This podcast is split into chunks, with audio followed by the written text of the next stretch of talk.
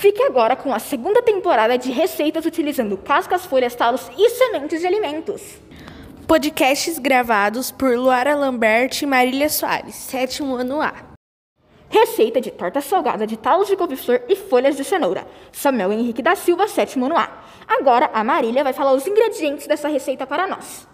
Ingredientes: uma xícara de talo de couve-flor picado, uma xícara de folhas de cenoura picada, duas colheres de azeite, um dente de alho picado, dois ovos, meia xícara de leite, uma cebola pequena ralada, uma colher de manteiga, uma colher de queijo parmesão, 100 gramas de ricota esfarelada, 4 colheres de farinha de trigo, 4 colheres de farinha de rosca, noz moscada ralada, sal e pimenta do reino. Agora a Luara fica com o modo de preparo. O epa, aqui estou eu. E o modo de preparo dessa receita é: primeiro, escolha um refratário ou forma que tenha aproximadamente 20 centímetros por 20 centímetros e unte com manteiga. Depois, use aqueles talos mais grossos da couve-flor, aquela parte que fica mais abaixo das flores do vegetal. Corte os talos e pique em pedaços de aproximadamente 1 centímetro. Separe as folhas da cenoura, somente a parte onde tem folhas. Em seguida, leve ao fogo uma frigideira com o azeite e os talos de couve e refogue em fogo baixo por aproximadamente 5 minutos. Em seguida, adicione o alho e as folhas de cenoura. Coloque uma pitada de sal e refogue apenas para murchar as folhas. Desligue o fogo e deixe esfriar. Em uma tigela, quebre os ovos e bata ligeiramente.